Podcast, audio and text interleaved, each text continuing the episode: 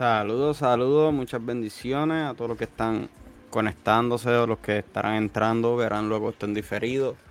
Saludos mi gente, hoy vamos a estar tocando un tema bastante interesante luego de una buena ausencia o pausa que tomé en el canal por un buen tiempito. Estamos aquí de vuelta y con un temazo hoy y con un invitado de oro igualmente.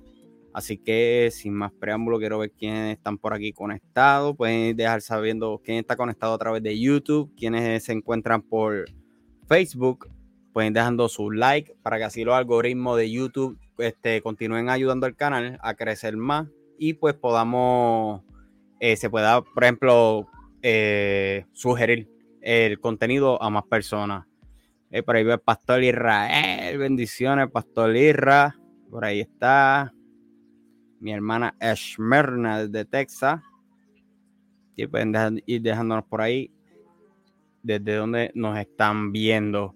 Como pueden ver, eh, debajo, antes de entrar al tema y traerle el invitado, este, debajo de mi nombre, por aquí, creo que lo están viendo, no sé si lo están viendo al revés, pues ven abajo del banner que dice análisis de cultura antigua y bíblica. Eso es un canal de YouTube nuevo que creé anoche exactamente, que va a, ser un canal destinado con el propósito de subir solamente contenido enfocado en lo que es la cultura, en la historia de cultura antigua y bíblica como tal.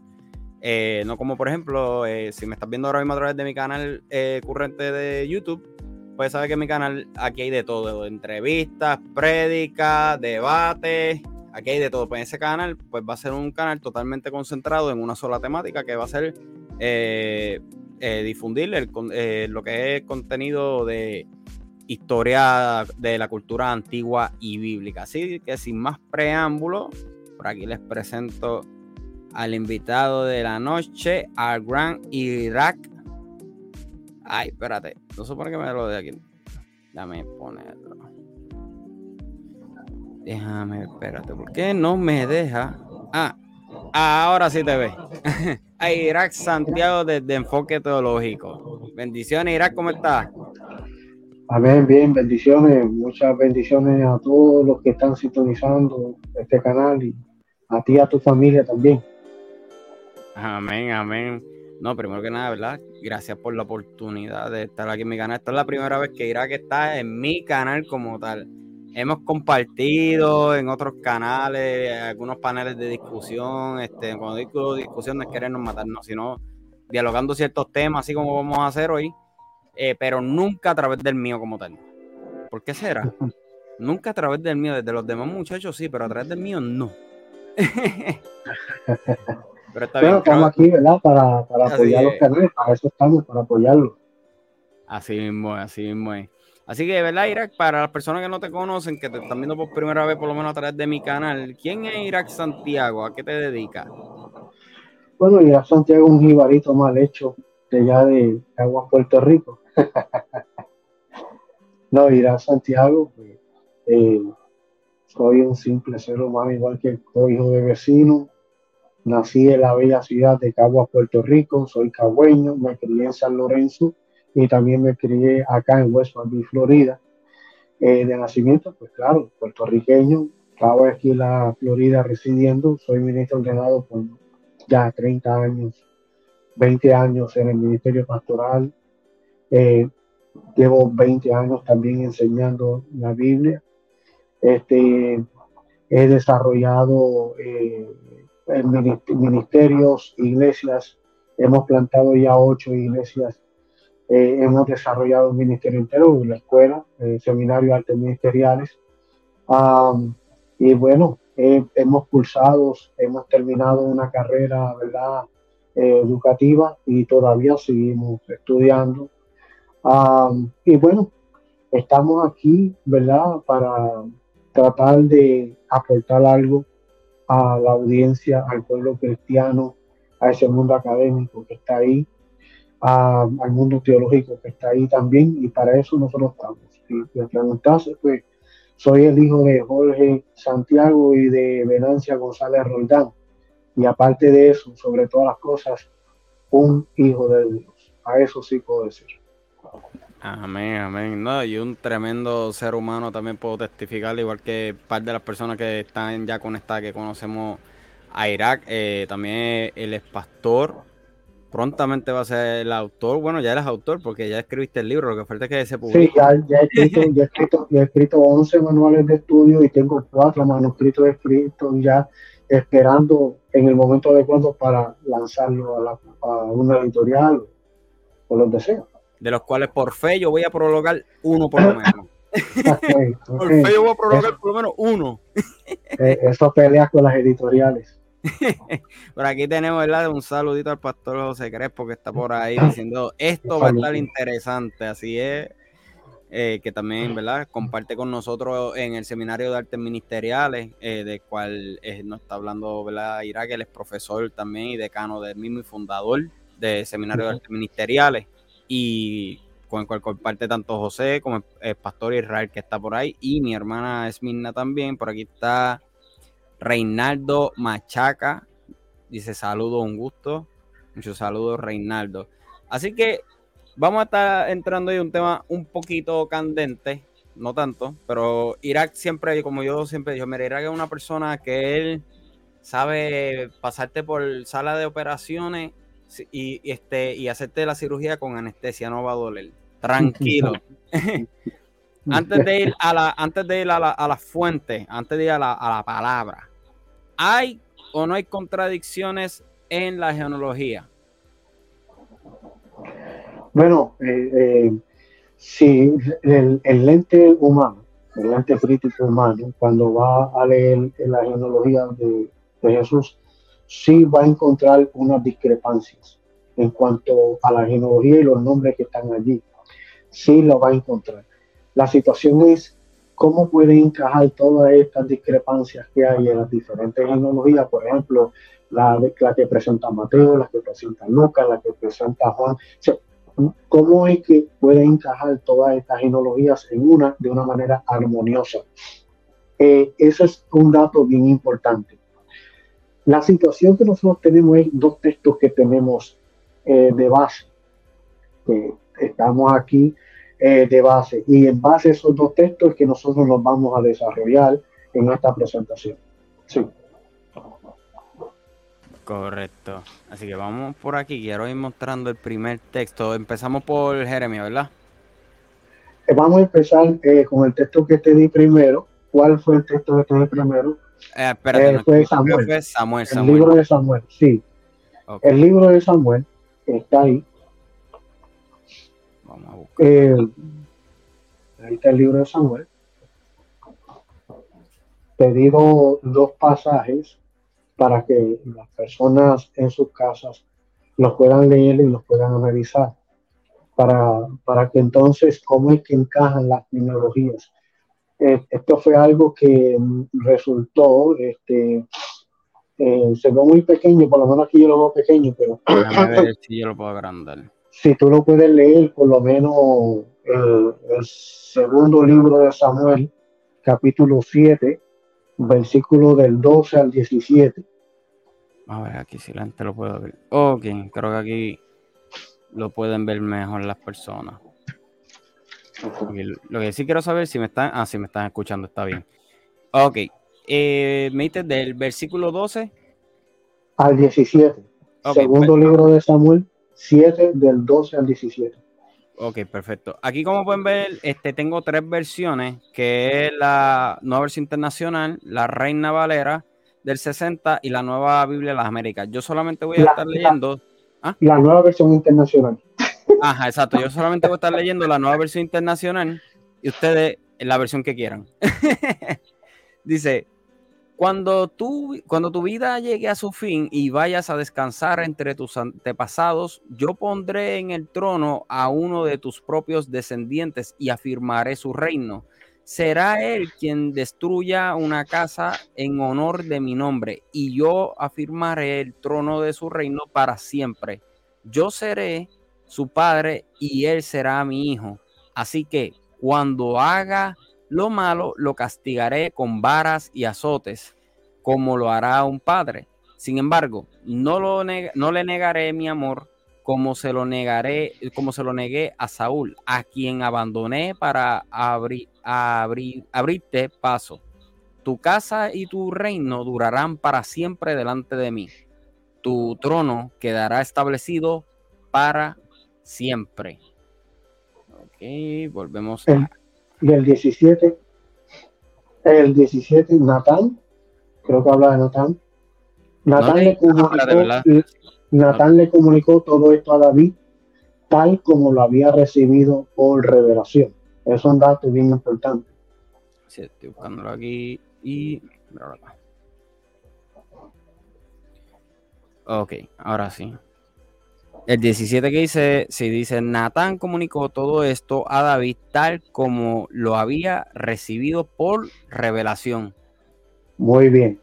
Eh, ahí podemos ver bien claro que Dios le promete a David, está bien, Dios le promete a David que a través del linaje de Salomón, él siempre tendría un sucesor, ¿verdad? De su linaje en el trono. Eso es lo que dice, ¿verdad que sí? Ahora, yo te di otro texto que se encontraba en el profeta Jeremías 22:30. ¿Qué dice ese texto de Jeremías, capítulo 22, versículo 30? Si lo tienes ahí, lo puedes postear para que la audiencia lo pueda, eh, ¿verdad? Leer contigo. Si se lo tengo aquí, déjame buscarlo aquí, 22:30, aquí está. Ok, aquí tengo Jeremías 2230. De igual forma lo tengo en tres versiones. Voy a leer solamente la internacional que dice: Así dice el Señor. Anoten a este hombre como si fuera un hombre sin hijos, como alguien que fracasó en su vida, porque ninguno de sus descendientes logrará ocupar el trono de David, ni reinará de nuevo, ni reinará de nuevo en Judá. Ok, muy bien. Ahí podemos ver que lo que le prometió a David, ahora aquí Jeremías dice, se acabó todo. O sea, en otras palabras, lo que se profetizó, el profeta Jeremías dice, hasta aquí se culminó todo, ya eso no se va a cumplir. Lo dice bien claro, porque ninguno de sus descendientes logrará ocupar el trono de David. En una profecía de Natán a David dice que pondría a un sucesor para siempre, ¿verdad? Sin embargo, dice que tu trono quedará establecido para siempre, le dice el profeta Natán a David. Pero ahora aparece otro, otro profeta, que es Jeremías, y dice a este hombre, eh, anoten a este hombre como si fuese un hombre sin hijos, a quien a quien, como alguien que ha fracasado en la vida, porque ninguno de sus descendientes logrará el trono de David, ¿verdad que sí? Ni reinará de nuevo Judá. Bueno. Sí, pues te está diciendo ahí, porque ninguno de sus descendientes logrará ocupar el trono de David, ni reinará de nuevo en Judá. Ahora, ¿cómo podría Dios cumplir con ambas, con, con ambas promesas? Si en una dice que sí, y en la otra dice que no. Entonces, esta pregunta me salió en una clase que yo tuve ayer en la universidad y me preguntaron esa pregunta, basada en esos dos temas. Entonces, otra persona se levanta y dice, es que hay problemas con las genealogías. Y yo dije, bueno, como que la cosa se ponía más intensa, porque cuando estás en clases avanzadas con personas que están haciendo tesis, eh, de maestría, las cosas se ponen un poquito candentes y tú estás al frente. Pero bueno, yo le dije a ellos, mira, para nosotros poder estudiar, porque lo que ellos querían probar era que si Jesús era entonces el descendiente de David, si Jesús era entonces el, el rey del trono, eso es lo que, lo que ellos querían probar era si era factible, si era verídico de que Jesús entonces ocupara ese trono. ¿Me? Porque ya dicen Jeremías que se acabó todo. Pues entonces, yo le suelto a todo el mundo, por lo menos en el, en el ámbito cristiano. Yo respeto las demás creencias que estén allá afuera, pero por lo menos en el ámbito cristiano, y como yo lo que utilizo es la Biblia, el libro, el libro de los libros, Así que nosotros lo conocemos. El libro de los libros, pues, cuando voy a estudiar, por ejemplo, la cristología, que es el estudio de la deidad de Cristo, no eso histórico, sino el estudio de la deidad de Cristo. Cuando voy a estudiar cristología, tengo que utilizar los evangelios o los evangelistas, por ejemplo, para poder tener una aproximación, pero ¿cómo lo voy a hacer? De un ámbito canónico, cómo se construyó el libro, cómo el libro llegó a ser canonizado. Entonces, de esta manera me ayuda a mí a ver la estructura de las personalidades de los evangelistas, fuese Mateo, fuese Marcos, fuese Lucas, fuese Juan, ¿me entiendes? Entonces, por ejemplo, si yo tomo a uno para yo asemejar, si uno de los evangelios que a mí me gusta mucho es el de Lucas, la gente dirá, ah, pero ¿por qué? Bueno, Lucas es el más que yo me apasiono, es un libro de los más que me gusta. Número uno, porque tiene un sentido más gentil y yo me puedo identificar con algunas historias del libro de Lucas, me gusta bastante. No quiero decir que los demás son importantes, porque el segundo sería el de Juan, el otro sería el de Mateo, porque ese es el mío, el de, Juan, ese es el mío. El, de, el de Juan, tú sabes, este, y, entonces pues viene Mateo, porque soy empresario, este, pues de esa manera, ¿no? Entonces, puedo ver en Lucas, por ejemplo, la introducción de Lucas, cuando vamos a leer la genealogía, por lo menos la introducción, Lucas tiene un estilismo único. Lucas tiene un estilismo que es bien parecido a cuando se contaban las narraciones y las historias judías.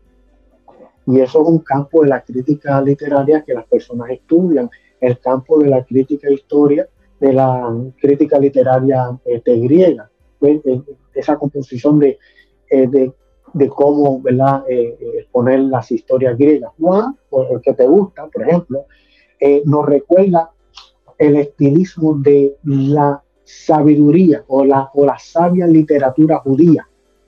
Un libro completamente fuerte lo que tiene que ver con toda esa sapiencia, toda esa literatura sapiensal Entonces, Mateos, por otro lado, yo digo ahorita, pues, soy una persona que tengo mi negocio y todo, pues, ¿verdad? Pues Mateo es una persona que eh, se asemeja más a los documentos judíos religiosos legales. ¿Por qué a los documentos judíos legales? Bueno, se sabe, según el texto, según la narración, de que él era un qué? Un recaudador de impuestos. De impuestos. Pues entonces vas a ver ese estilismo en, la, en, la, en el Evangelio de, de Mateo. Ahora, las genealogías son importantes. Si tú lees Mateo, por ejemplo, el libro de Mateo comienza diciendo. Espera, déjame, eh, mostrarlo aquí, déjame mostrarlo aquí. Mateo es uno, ¿verdad? Ajá, Mateo capítulo 1. Déjame mostrarlo aquí para que puedan verlo. Eh, que aquí lo tengo. Ok, ahí lo pueden ver. Ajá, Mateo 1. Eh, ahí lo que. Sí, muy bien. Registro genológico de Jesús. Muy bien. La, bueno, esa versión es que. Esa es la, la NBI. Ah, la NBI, registro. en otras, eh, NBI dice tablas genealogías, eh, la Reina Valera dice el libro de genealogía, pero aquí en el texto, este es el texto que tengo aquí, este es el Nestle este es el texto en griego, este es el texto en griego, y este dice de esta manera, Biblos Geneseos, Geneseos, Biblos, o sea, y, libros de genealogía, libros de genealogía o la genealogía. Y hay un dato interesante que al principio dice libros de genealogía de Jesucristo, ¿no? ¿Hijo de quién? ¿Hijo de quién? Hijo de David. Eh, hijo, de David. Y, hijo de David. ¿Quién fue primero? ¿David o Abraham? Abraham. ¿Y por qué pone a David primero? Ahí es donde entra la, ahí es donde entra la, la candente ahí. ¿Por qué David está primero? Exacto. Porque David está primero y no está Abraham. Ah, ve el Ajá. No, no, no, sí, sí, dime, dime. ok, ve, el estilismo ahora aquí de Mateo. ¿Ve? Ahora, eh, tenemos que acordar que eh, esto era bien importante para los evangelistas. Ellos aprendieron esto también del Antiguo Testamento, eh, de la Biblia hebrea. Por ejemplo, el Antiguo Testamento también inicia con registros eh, geográficos, eh, genealógicos, perdón, registros genealógicos, y finaliza la Biblia hebrea de tu advertencia, termina con las crónicas. Y es un dato muy interesante porque el pueblo cristiano, cuando está leyendo las crónicas y los reyes, ¿qué es lo primero que hacen? Pasan de largo todas, todas las genealogías. Yo soy uno. Yo soy uno. Yo la genealogía la vine a empezar a literalmente a estudiar. Pues, cuando empecé a estudiar este como tal eh, hace como dos años, pero yo la genealogía yo no las tocaba. Yo lo, como tú dices, yo las brincaba. Exacto, todo, casi la mayoría todo lo, del pueblo cristiano tiende a brincar la genealogía y son bien importantes. Si está allí, tiene la misma importancia que los relatos de la iglesia primitiva, de los evangelios y de toda la Biblia entera. si, el, nombre de alguien está allí es porque algo importante, eh, ¿verdad? Eh, tiene. Entonces, pues, el, el, Antiguo Testamento es igual. Empieza con registro geográfico y termina la Biblia hebrea con registro demográfico, porque la Biblia hebrea termina con primero y segundo libro de las crónicas.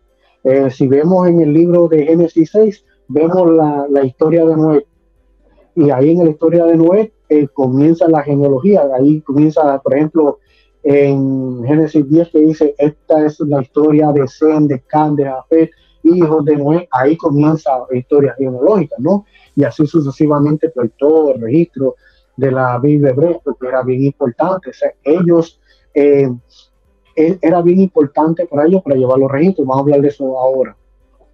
Ahora, aquí en Mateo, resulta algo significativo. La palabra, por ejemplo, nacer, que literalmente es Génesis, eh, pues se usa ahora en el versículo 18. En el versículo 18 hay un dato importante, dice, después que al principio dice que el libro de genealogía de Jesús, ¿te acuerdas? Al principio, en Mateo 1, Mateo 1 dice el libro de genealogía de Jesús, hijo de David, pero sin embargo en el 18 dice el nacimiento de Jesús, el Cristo fue así.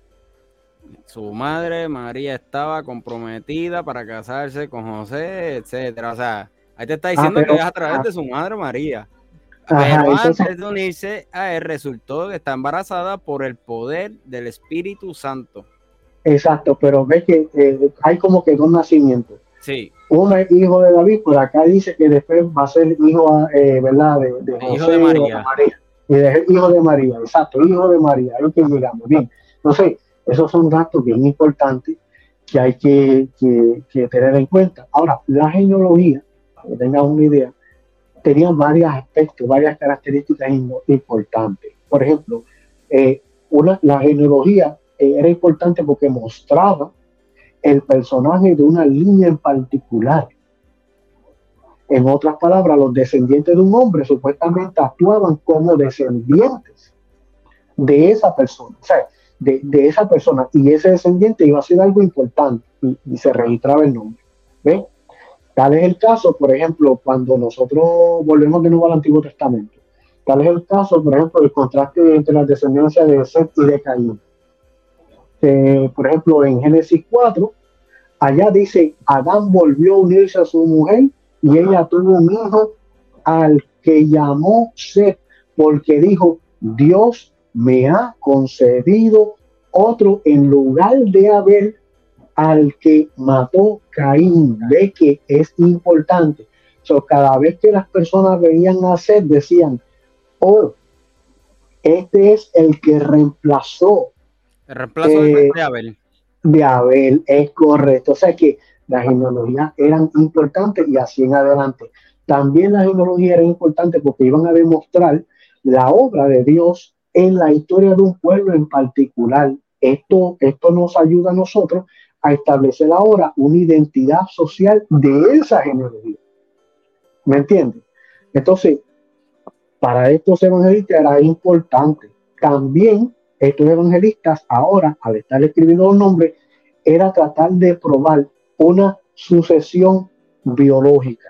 Ahora, de esta última, de la biológica, para ello era importante por la sencilla razón, eh, por las transacciones políticas y legales que habían en el momento. Entonces, ellos lo que querían era registrar todo.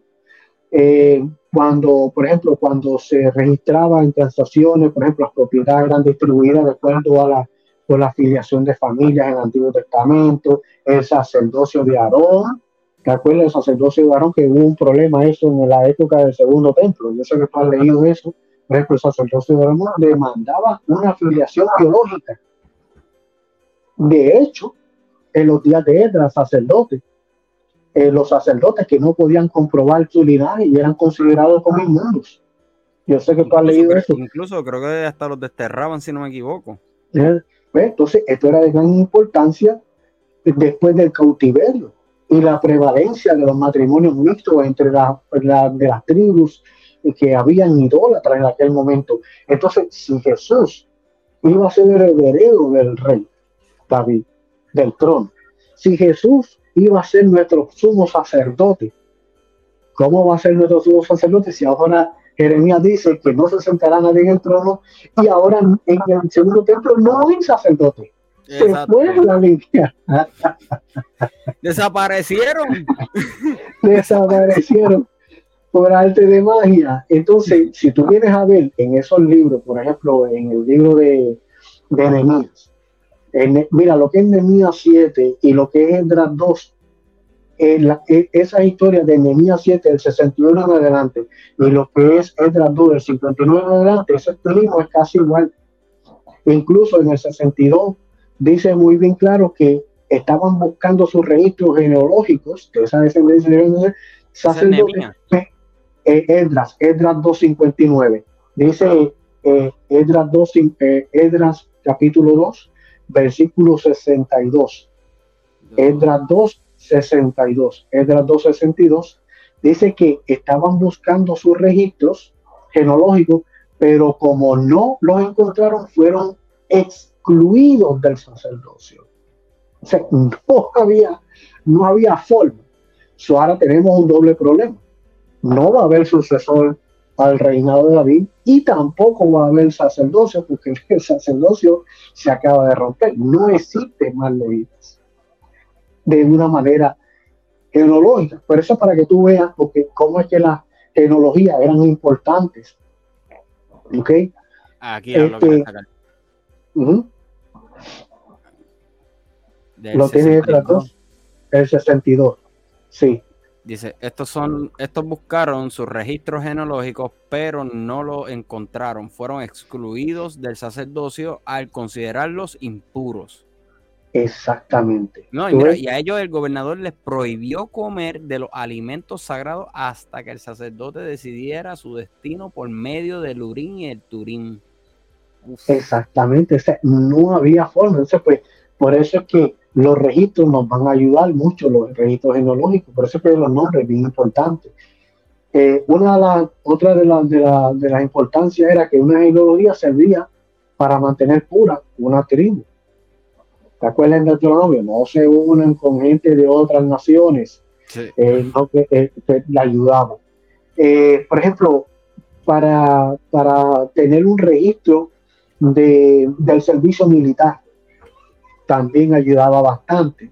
Eh, por ejemplo, los impuestos y las ofrendas del templo en, el, allá en, Moisés, por ejemplo, el libro de números, era importante los registros de la genealogía para, para ver quién pagaba impuestos, quién no pagaba impuestos, de acuerdo con, las líneas genealógicas. Por ejemplo, en el libro de números 11, eh, en el libro de números capítulo 7, número capítulo 7, versículo 11 y 12, por lo menos el 12 dice que el primer día le tocó presentar sus ofrendas a Nas Mason, hijo de Che, porque, ¿me entiende? Se turnaban la, la, la, según las líneas genológicas, se turnaban. las líneas genológicas era bien importante. En el reinado de Judá, la dinastía davídica, siempre confió en una línea directa de sucesión. Esto fue todavía más importante para relacionarse con el cumplimiento mesiánico. Porque ahí estamos hablando de los impuestos como... Exacto, el número 7, el número 7, número capítulo 7, versículo 11, 12, por ahí en adelante, por lo menos el, el, el, 11 y el 12, habla de que las genealogías eran importantes, ¿me entiendes? Cuando a la hora de pagar impuestos y ofrendas para el templo, se hacían de acuerdo a las líneas genealógicas. Por eso es que cuando usted ve nombres genealógicos en la escritura, es bien importante. Nota el dato, esto es bien importante. También con lo que estamos en, en tema aquí, el, por ejemplo, el reinado de Judá, la dinastía de David, era importante este registro para buscar la línea directa de su sucesor de una manera mesiánica. Ahora entramos al mesianismo. Ahora que entramos al mesianismo. No es que nosotros como cristianos estamos cristianizando el Antiguo Testamento, no es que nosotros estamos cristianizando, es que estamos utilizando los evangelios, los evangelistas. El que dice allí Mateo, no lo digo yo, el registro de Mateo dice Jesucristo, hijo de David, no soy yo. Yo no estoy haciendo cristología, en lo que están haciendo cristología son los autores, son los eh, o, por, decirlo así, los autores del Nuevo Testamento, no soy yo. ¿Ve? Por ejemplo, Isaías 11, Isaías 11, del 1 en adelante, dice, del trono de Isaí brotará un retoño, un bastardo. Y ahí todo el mundo sabe. Y la gente dice que no, que eso no puede ser así posible. Bueno, pero es que los evangelistas lo ven de esa manera. Ahí tienes a Mateo. Dice, registro genealógico de Jesucristo, hijo de David. Exacto, porque están acatando al pacto. Están acatando a todas las promesas mesiánicas. Entonces, eso es algo sumamente importante. Ahora, mira algo clave. ¿Qué es lo que dice el 17? Ahí en, ese texto que tú tienes ahí. 17. El 17. El 1.17. ¿Qué dice? Así que hubo en total 14 generaciones desde Abraham hasta David, 14 desde David hasta la deportación de Babilonia y 14 desde la deportación hasta el Cristo. No te, ¿Por qué 14? ¿No te has pensado el por qué 14? De verdad que no. Ah, bien. Eso lo vas a aprender en la escuela. Este, en vez de contestármelo ahora. Mira, Mateo se las arregla con ese número de, una treta, ¿no? De 14. Eh, grupos de 14, porque cada grupo eh, representativo era representativo de un periodo importante en la historia de, de Israel. Abraham, David y el exilio. Y ahora Mateo intenta demostrar que Jesús es el cumplimiento de toda la historia judía él está haciendo como un compendio de todas las genealogías como tal en una. Él está, compendiando prácticamente la genealogía Exacto. En una. Toda la genealogía en una. Lo que está intentando es tomar toda la historia judía y, condensarla en su genealogía. El problema aquí es que, si tú cuentas bien, es que en el segundo grupo de nombre únicamente tiene 13 generaciones, no hay 14. Pero, ajá, pero dice que son este, 14, ¿verdad? Perdón, pero sin embargo, en el segundo hay 13 generaciones. ¿Se equivocó Mateo el contar? No, no, no se equivocó. Acuérdate que Mateo era un cobrador de impuestos profesional, sabía. Él no pudo haberse equivocado al contar la traza de una Pero lo que confunde más todavía es que Mateo dejó fuera cuatro nombres del versículo 9. Por ejemplo, en el versículo 9, él tiene Usías, padre de Otán, Otán, padre de Acaz, Acaz, padre de eh, Ezequiel, ¿verdad? Ajá. Ok, esos están ahí, pero deja cuatro nombres. Deja el nombre fuera de Ocosías, Joás, Amasías, y Joacín. ¿Y en dónde se encuentra esta genealogía? En el libro de las crónicas. Allá es que se encuentra. En otras palabras, Mateo. O sea que este, Josías, padre de Joconías, que está en el 11, no tiene nada que ver con, esto, con los de crónica, ¿no?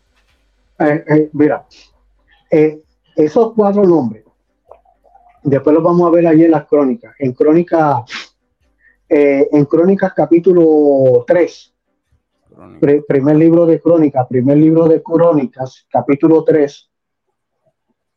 Primer libro de Crónicas, capítulo 3, 11 y 12. 11 y 12. Primer libro de Crónicas 3, 11 y 12. Esto es bien importante. La gente dirá, pero ¿qué importancia tiene esto? Yo le voy a explicar el por qué ahora vuelo de pájaro, para no ser tan extenso el la Mira, el primer libro de Crónicas 3, el 11 dice Orán, Ocosias, Joás, Amasía, Azarías y Jotán. De todos esos nombres, Mateo deja afuera a Ocosias, a Joás, a Masías. Eh, ¿Lo tienes ahí, verdad? Sí, ahí fue eh, me frise acá. Es del 12, ¿verdad? El 11 y el 12. El 11.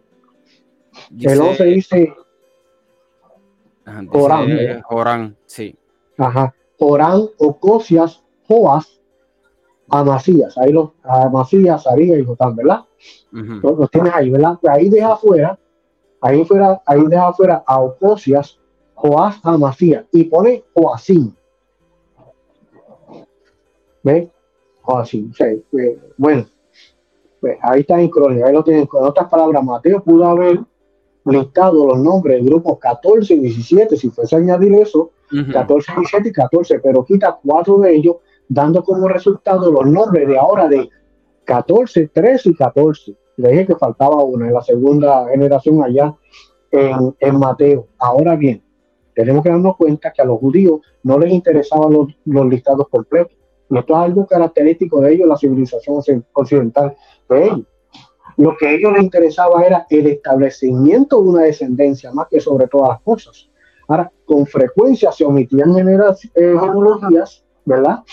Eh, eh, omitían genealogías el nombre de una persona que se consideraba sin importancia o que deshonraba a la familia, pero lo eliminaban.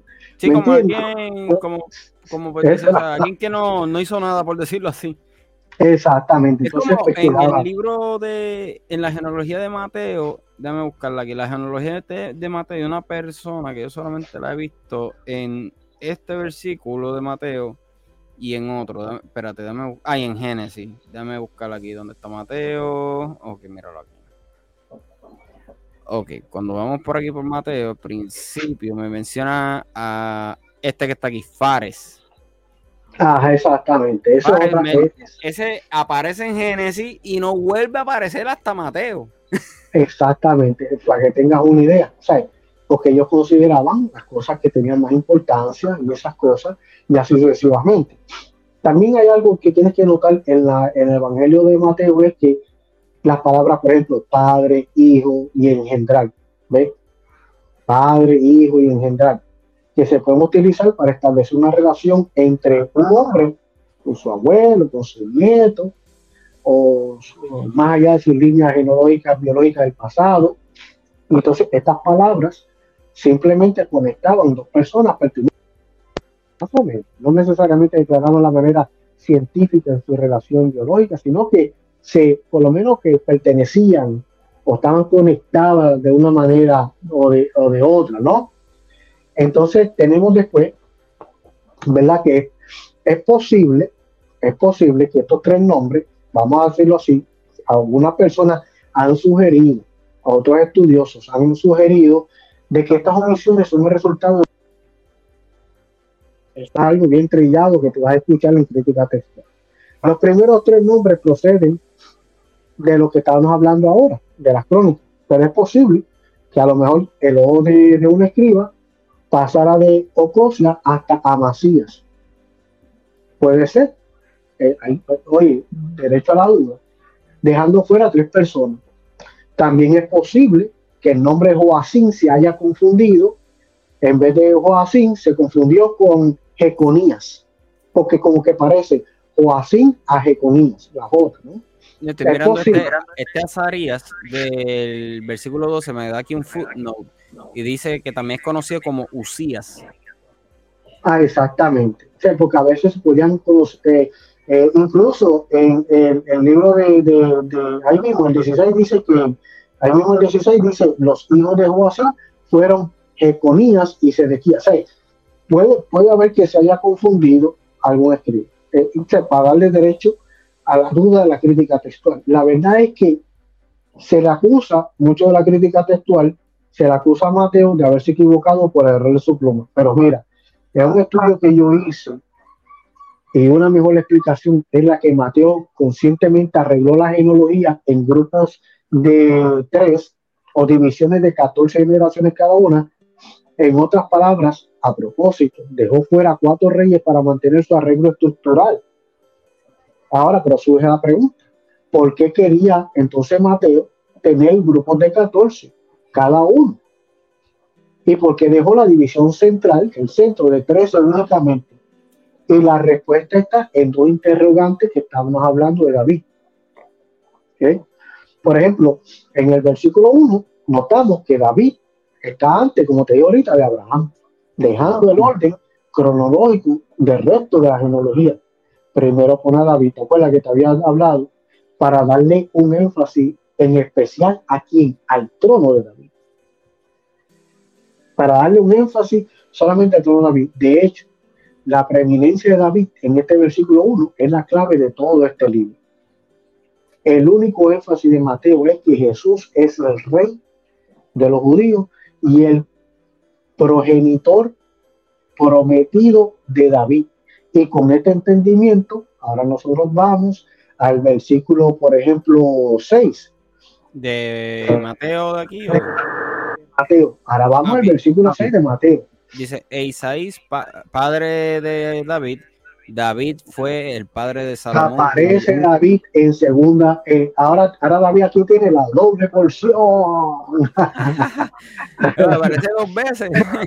ah, entonces ahora David tiene la doble porción.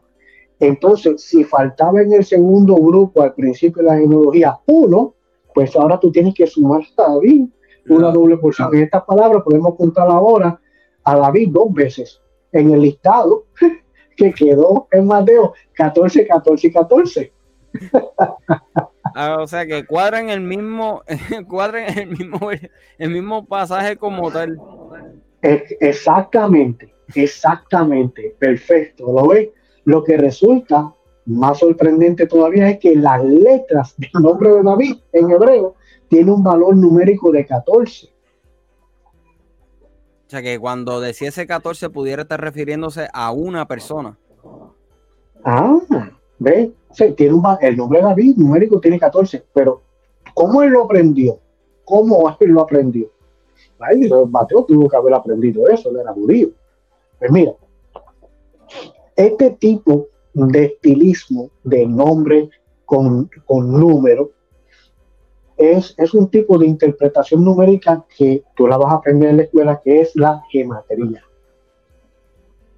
La gematría. La gematría. Esto, esto suena como un nombre de farmacia, unas pastillas que te vas a comprar. para nosotros esto parece extraño, pero era un método rabínico común de interpretación para ellos. El lenguaje hebreo utiliza su alfabeto cuando está escribiendo. Eso te lo puedes ver en los salmos está el alefato en los salmos. En ciertos salmos está ale y por ahí en adelante, ¿no? Eh, porque ellos utilizan ese, ese método rabínico que ellos tienen, que se llama interpretación numérica, por ejemplo, para sus palabras y eso. Es un sistema que ellos tienen numérico. Por lo tanto, los niños aprendían aritmética usando las letras de sus nombres, haciendo de este sistema numérico algo más común y mejor reconocido en su cultura no como los puertorriqueños, ¿verdad? No, así, que se levantan por la mañana con el, con el PlayStation. Oye, yo la, iba a la iba a tirar yo. Pero bueno, Mateo, al igual que Lucas y Juan, ahora presenta sus libros con un estilo maravillosamente apropiado a su audiencia. Cada cual tiene su audiencia diferente. En otras características sorprendentes de la genealogía Mateo es que incluye a las mujeres. Eso es algo bien sorprendente. Eso es algo altamente sorprendente, de que Mateo está mencionando a las mujeres en la genealogía. Pero oye, tampoco no es raro, porque en el mismo libro de crónicas, allí hay mujeres también en la genealogía, por si acaso. Primer libro de las crónicas, 1.32, dice, los hijos de Centura, la concubina de Abraham, fueron, y ahí están los libros de la genealogía de esa, de esa descendencia, de los hijos de Centura, que era una concubina de Abraham, o sea, se usaba. Sin embargo, se esperaba que fuesen ejemplares. Si se utiliza el nombre de una dama, de una mujer judía, se, tendrá que caracterizar de que fuese por lo menos persona ejemplar, una concubina. Eh, no era común eso a veces incluir las mujeres. Pero, pero sin embargo, se esperaba que fuesen ejemplares. Por ejemplo, el hecho de incluir estas mujeres resultaba simplemente escandaloso. Por ejemplo, en la genealogía de Jesús en Mateo, tú tienes a Tamar. Imagínate, Tamar, una mujer culpable de prostitución e incesto. Tienes a Raab, era notariamente una ramera extranjera en la genealogía. Tienes a Ruth, que fue extranjera también. Y tienes, para llenar el vaso más todavía, tienes a Bexabé, que fue una adúltera y tal vez considerada una extranjera por haberse casado con Uriah eh, Eteo. Entonces, estas mujeres, escucha bien, no pertenecían al, al linaje del Mesías. No pertenecían al linaje del Mesías, pero están allí metidas. Hace poco yo estaba, ayer mismo yo estaba hablando con alguien de rap específicamente. Yo decía, rap no está ahí, pero está ahí. Entonces tenemos un problema. entonces tenemos un problema. Le dicen a David, tu reinado será para siempre. Jeremías dice, se acabó todo. Edras dice, no hay sacerdocio. No te vistas que no. Ahora tenemos mujeres extranjeras que no eran directamente del linaje. Tiene Jesús todas las de perder. Tiene todas las de perder. Si un judío me da, si una persona de otra religión o algo me dice, te felicito. Bueno, la cosa es que tiene todas las de perder, pero hoy, vamos para allá ahora. Estas mujeres no pertenecían al linaje del Mesías. Sin embargo, se presentan como un recordatorio resplandeciente de la gloria de Dios y de la gracia del Señor. Para Dios todo es posible. Yo puedo ver en este linaje, de esta genealogía, de estos nombres que la gente le pasa por alto, puedo ver en las genealogías la gracia del Señor. Si yo fuese a, a predicar la gracia de Dios, uso las genealogías no solo los nombres, pero no lo estamos haciendo aquí. Puedo ver en esta genealogía la gracia de Dios en estas mujeres, que eran extranjeras, eran prostitutas, eran adúlteras, eran pecadoras, eran la escoria, era lo más malo que había. Y Dios, por su gracia, las toma y las pone ahí.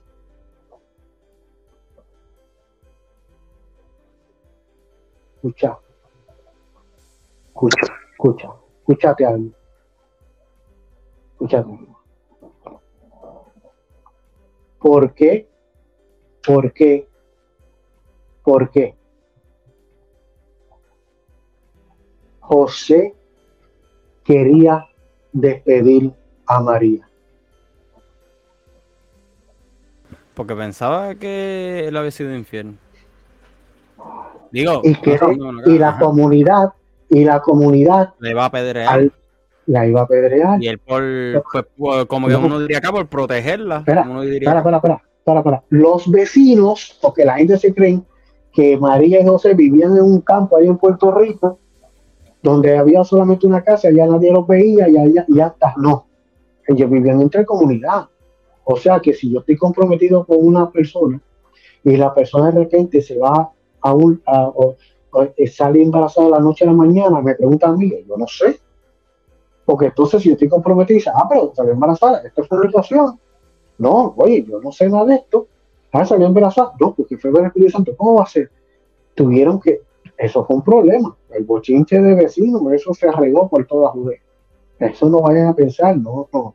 Pues entonces, estas mujeres que están en la lista de genealogía en Mateo eran adúlteras, eran extranjeras, eran prostitutas, para denotar la gracia del Señor y todo esto, la gracia del Señor se mete, el Espíritu Santo posa sobre María, nace el Mesías. nace Jesús.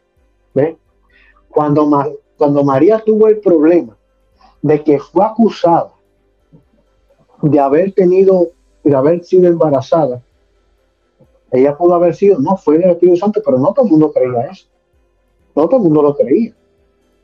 Por eso es que quería, José quería sacarla, alejarse de ella secretamente. Pero el Espíritu Santo, eh, el, ángel le dijo en su que no.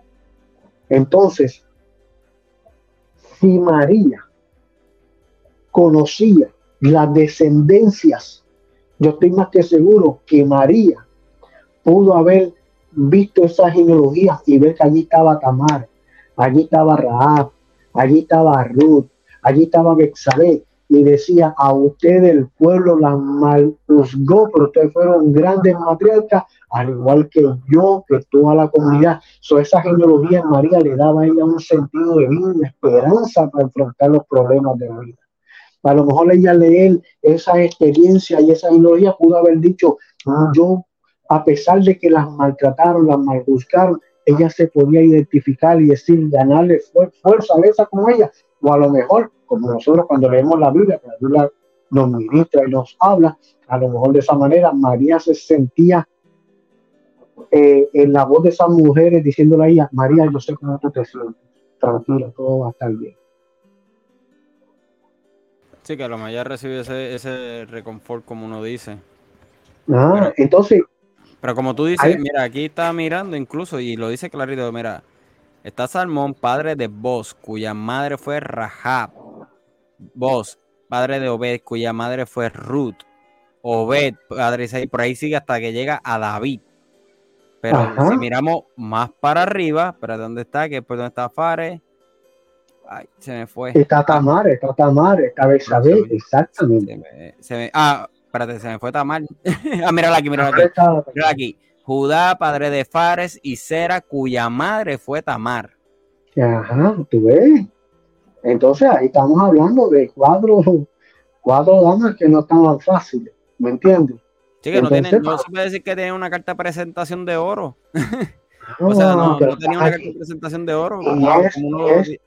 y esos nombres están allí, esos nombres están allí para identificar a la mujer de que la gracia de Dios escoge a esas mujeres y para decirle a las mujeres que a lo mejor han tenido algún problema en alguna situación, Dios está contigo. La misericordia y la gracia del Señor están contigo y de ti Dios puede hacer grandes maravillas y sacar de tu matriz a los grandes líderes del mundo que ha venido por haber. ¿Me entiendes? Esas son cosas que a veces la gente no entiende de estudiar por lo menos las genealogías de una manera eh, como la estamos haciendo aquí nosotros. ¿Ve?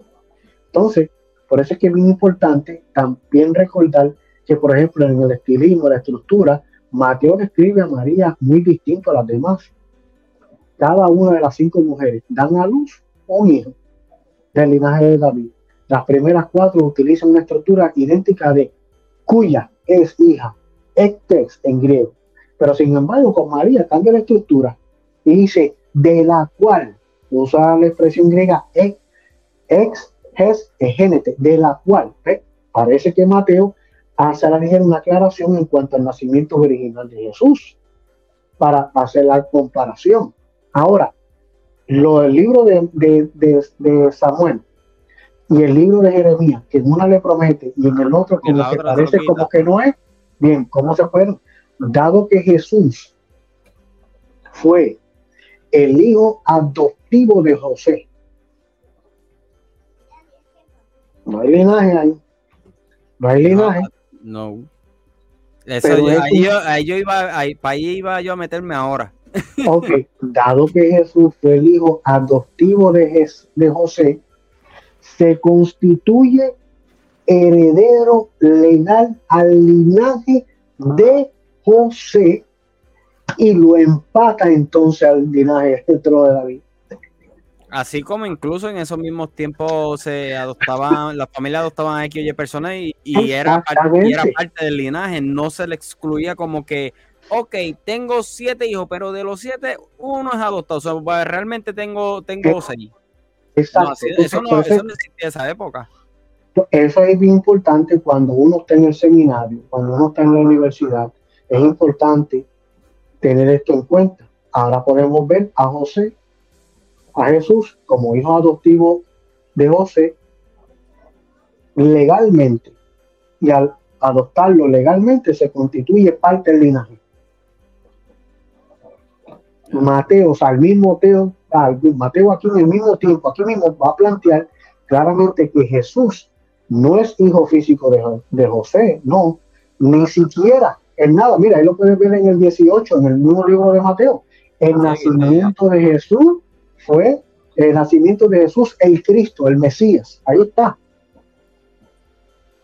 Ahí está. Ahí está.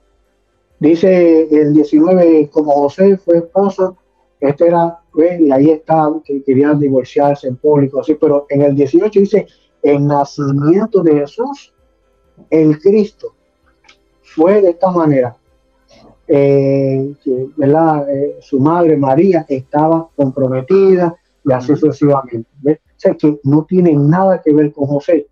Pero tampoco, por ejemplo, en el 16, en el 16 dice, y Jacobo, padre de José, que fue el esposo de María, de la cual nació Jesús, llamado el Cristo. Escucha bien, en Mateo 1.16, Mateo 1.16, Mateo 1.16, Jacobo, y Jacobo, padre de José, que fue el esposo de María, no dice el padre de Jesús, el esposo de María, de la cual, lo que hablamos ahorita, nació Jesús, llamado el Mesías, el ungido.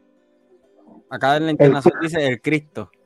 El Cristo, el Mesías, el ungido o el Cristo es lo mismo. ¿Ven?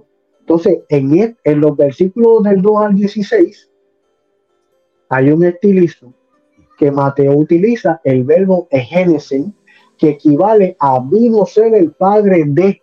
Y ahí, si tú cuentas ahí 39 veces que dice y vino ser el padre de, pero luego en el versículo 16 rompe el patrón con José y dice del cual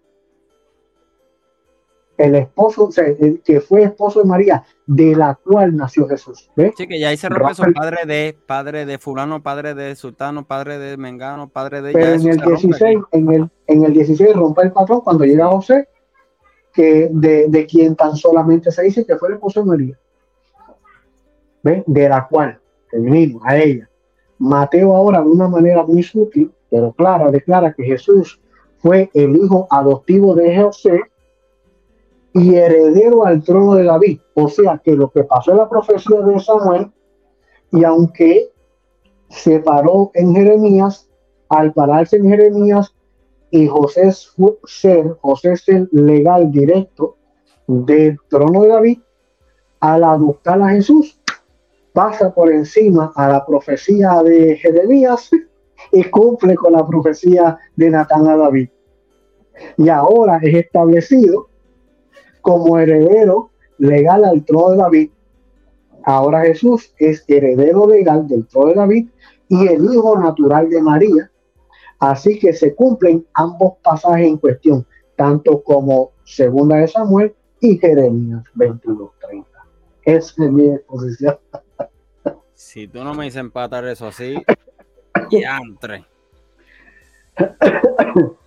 eso es para que... eh, esto, hasta yo mismo voy a ver esto de, de nuevo porque es impresionante. Y en, mi vida yo me hubiera, en mi vida yo me hubiera imaginado buscar las cuatro analogías que faltan aquí en crónica. Mira, fue a Fare. Yo sé que Fare estaba en Génesis porque como te hace como dos años fue que empecé a estudiar la genealogía y no fue porque quise tampoco, fue por una clase. este, y en una yo me, este, estamos estudiando las genealogías de y los personajes, y en una yo choco con Fares, en Génesis. Yo me quedo como que, ¿quién es Fares? Y compo a buscar, a buscar, y en ningún texto me aparecía hasta que me salió acá en la genealogía de Jesús. Uh eso que me sale esas dos veces. Eso, eso es para que tengan una idea que tan importante son los, la genealogía. Vuelvo de nuevo, vuelvo de nuevo. humanamente. Jesús fue hijo de María. Legalmente fue hijo de José y fundamentalmente fue hijo de Dios.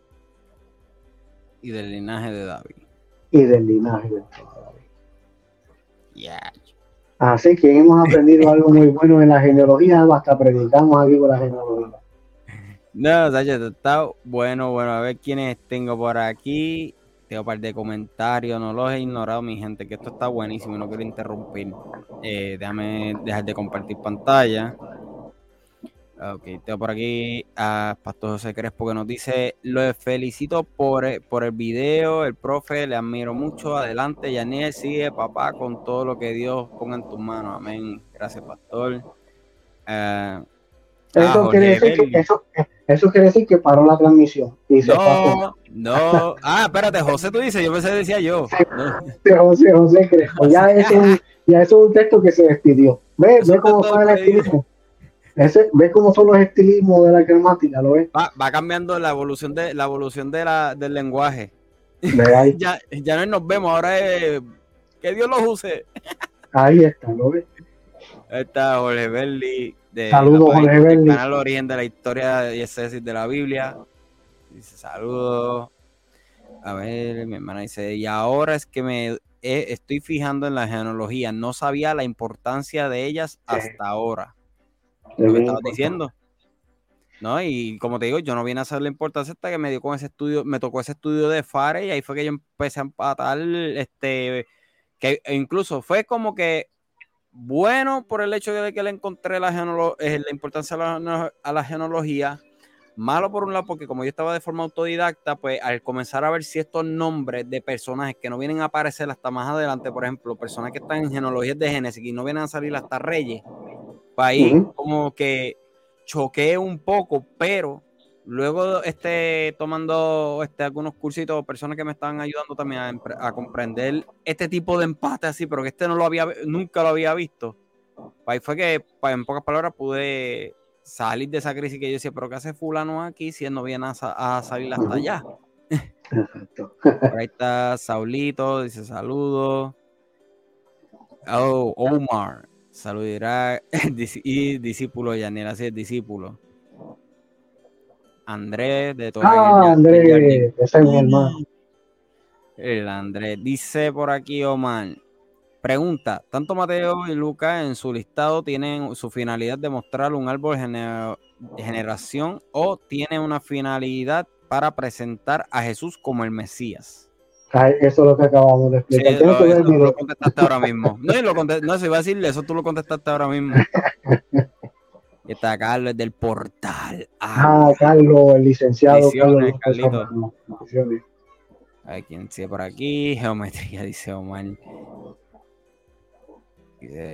Irak cambia el micrófono, se escucha mal. Ah, es que estoy usando, perdón, el micrófono del celular, perdón. Ok, dice aquí. ¿Y quién fue el papá de Jesús? Dice este Omar, ya lo contestaste. Sí, ya lo contestaste. Eh, me dice, sí, estoy, hay que verlo varias veces para entenderlo. Eh, y pero está súper interesante, sí, está sumamente interesante y sí, hay que verlo varias veces para no poder comprender y aprender a hacer esto. Ahora, ¿qué, antes de culminar, quisiera saber si hay algún tipo de literatura que recomiendes para personas que les interese ¿verdad? indagar más en lo que es el tema tanto de la genealogía como del mismo Jesús, o sea, la misma genealogía, perdóname, de Jesucristo. Sí, bueno, eh yo mayormente eh, he leído muchos libros de teología, eso sí. Este, yo tengo el libro, por ejemplo, libros de teología de, de, Wayne Gruden, de Francisco La Cueva. Yo leo muchos libros que tienen que ver con teología. Y a pesar de esto, yo, yo, yo voy directamente aquí, a, este, a este libro. Ah, el ah, griego, sí. El griego. Tú sabes, esto eh, yo para aprender crítica textual, yo le exhorto a todo el mundo, al que pueda, que por favor tome un, curso de, literatura y gramática griega, eh, hebrea y aramea, se la estudie de todos. No es para ir a, debatir ni a demostrarle a aquel que tú sabes más que aquel, no, yo creo que eh, en esto es lo que esto es lo que me ha ayudado. Mira, hacer trabajo de crítica textual, aprender los lenguajes eh, de, la, de, cómo fue escrita la escritura, la Biblia, me ha ayudado a mí a hacer todo este tipo de trabajo. ¿Ves? Este, también las Biblias de estudio me han ayudado mucho. Entonces, todas las Biblias de estudio que yo tengo, esto es un trabajo de Biblias de estudio eh, que tengo, eh, pero sí, los libros de teología, el libro de eh, Diccionario La Bestia, que habla sobre genealogías también, me ha ayudado mucho. Hay un libro que no sé si se pueda conseguir, yo sé que es de Evis Calvallosa, es de la deidad de Cristo. Ese libro es bueno también, de del doctor Evis Calvallosa, eh, la deidad de Cristo. Es un libro muy bueno que va a ayudar mucho con la genealogía. Hay otro libro también que se llama de Mark Moore, que se llama La vida cronológica de Jesús. Son dos tomos. No sé si ese libro existe o no. Eso así, ese libro hace tiempo que salió y es un libro muy bueno también. todo lo que tiene que ver con cronología eh, es muy bueno. También otro libro que me ayudó, que lo tengo en digital, en, Kindle, eh, es el libro de los The Gospels, de, de, de McCraft, Aliester McCraft. Aliester McCraft. Ah, eh, ese, ese libro fue el que me ayudó bastante a estudiar crítica textual y linaje. ese libro es excelente, Los Four Gospels, muy bueno, muy bueno. Está en inglés, no, sé si está en español, no lo he visto, pero por lo menos ese libro de lo que estoy hablando me ayudó mucho para la presentación que yo hice de Aliester Y para, personas, pues, para personas que quisieran indagar más en la, en la escritura, quisieran estudiar la Biblia más a fondo y tal vez no tienen ya sea mentoría, no tienen algún algún, ¿cómo se dice?, instituto, seminario cercano de ellos o eh, tal vez tiene unos precios excesivamente ridículos, pero verdaderamente de corazón desean estudiar la, la Biblia. ¿Qué nos puede hablar ahí? La Universidad de Puerto Rico, la Universidad, este, el Seminario Teológico Artes Ministeriales. Pueden eh, contactarme a través de por WhatsApp, mi número de WhatsApp es el 863-272-3436 o me pueden enviar un correo electrónico a Escuela Artes Ministeriales, todo junto, Escuela Artes Ministeriales, eh, todo junto. Eh, déjame darte, espérate, déjame darte la, la dirección correcta. Vamos, a ver. Estoy escribiéndolo aquí mientras tú me lo... Eh, Escuela Artes Ministeriales, todo junto. Escuela Artes Ministeriales. Arroba Outlook. Arroba Outlook.com. Y ahí me pueden escribir y ahí entonces nosotros pues, le estaremos dándole más información del Seminario Teológico Artes Ministeriales. Y nuestro, nuestro enfoque es la educación cristiana y la investigación de las ciencias teológicas. Y ese es nuestro enfoque eh, en la escuela. Y ahí vamos, ahí pueden aprender de este semestre. Muchas personas se han añadido al grupo porque quieren aprender crítica textual desde esta composición y eso es lo que vamos a hacer. Esto solamente es un preámbulo. Lo que yo hice hoy fue un preámbulo de lo que ustedes van a enfrentar en el primer semestre y el segundo semestre de este año que viene escolar, ¿verdad? Son dos años y en dos años yo creo que nosotros podemos hacer un buen trabajo, por lo menos que sepan exponer por lo menos un texto y yo voy a estar contento. por eso yo voy a estar tranquilo. Eso lo hice por mí. aquí Omar suplica antes de que nos vayamos. Una última pregunta. ¿Se puede investigar cuáles eran los apellidos, tanto maternos como paternos, que utilizó Jesús? Los apellidos, mm. eh, no, no me atrevo, apellidos así legalmente, no, no, no, por lo menos no, no puedo decir, no, no sé, tú sabes, a lo mejor pueden decir, no sé, Jesús Emanuel, o no sé por qué llamaban Emanuel, eh, no sé si era Jesús Emanuel, eh, apellido así como tal, no sé, a veces, a veces decían, eh, el, ponían nombre, por ejemplo, los nombres con, con, por ejemplo, María Magdalena, no que su apellido era Magdalena, sino que era, era de Magdala. De Sabes, Pablo, que le ponían Pablo de Tarso, no es que él era, no es que él era la ese era el sitio que él vivía. Exactamente, y así para identificarlos, ¿ves? Pero este registro así, yo creo que, digo que yo recuerde, incluso lo acaban de escribir en los comentarios, pero que yo recuerde para esa época no habían apellido. No, este, mm. pues, pero por lo menos se identificaban según el pueblo de origen. Pudo haber sido, eso sí, pero que según lo que yo tengo en el texto, que decían Emanuel, otro decían que era, eh, Jesús de Nazaret, exacto, Jesús de Nazaret. Jesús de Nazaret. Exacto, bueno, decían el Nazareno. Ah, Inclusive, en la iglesia naciente se le decían la secta de, los nazarenos. Así era que se, así no eran cristianos, eran la secta de los nazarenos. O los del, camino. los del, camino y los del libro era el otro. Ah, primero eran los del camino y después la secta de los nazarenos y el cristianismo. Y después vienen los cristianos en ah. iglesia de Antioquía. Eso lo podemos ver en Hechos 10, 11 13. 11, 11 Hechos 11. Perfecto, perfecto. Así bueno. que, gracias Irak, ¿verdad? por este tiempo que nos has dado aquí. Voy a poner la música de fúnebre, como dicen por ahí, para, que ya mismo me, me, tiren dos o tres. Esa, esa música, esa música, e, esa melodía es una de las más clásicas y más hermosas que yo he visto de todos los canales de los youtubers. Eh, de verdad que felicito a Carlos López Serrano, al licenciado, eh, por el, escogimiento de esa, que no la cambien nunca, ni tú tampoco, porque se escucha clásica.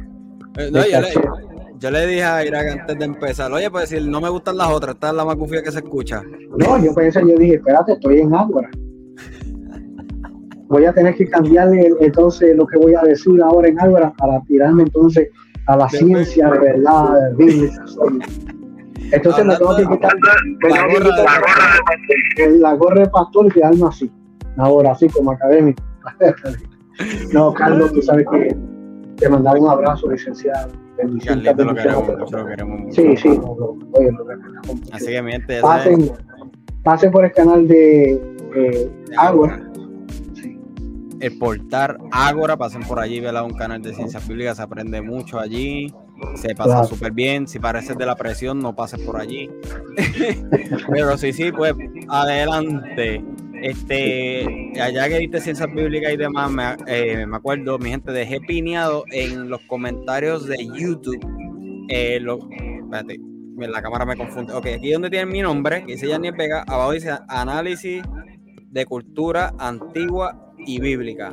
Esto fue un hombre que, dio a luz ayer o parió Irak ayer en una conversación, la cual yo le decía, yo necesito cambiar el nombre de mi canal porque tiene mi nombre como tal, pero como mi canal tiene tanto contenido de variado de diferentes cosas, yo tengo un revoltillo en mi, en mi canal, no una sola temática, Así que decidí hacer un canal nuevo con este nombre, que va a llevar solamente este tipo de temática. Este canal, este video ahora mismo no se está transmitiendo ya, yo lo voy a subir después porque este, toma 24 horas en que YouTube me permita este, eh, hacer un live a través del canal y todavía no las he cumplido para efectos de YouTube como tal.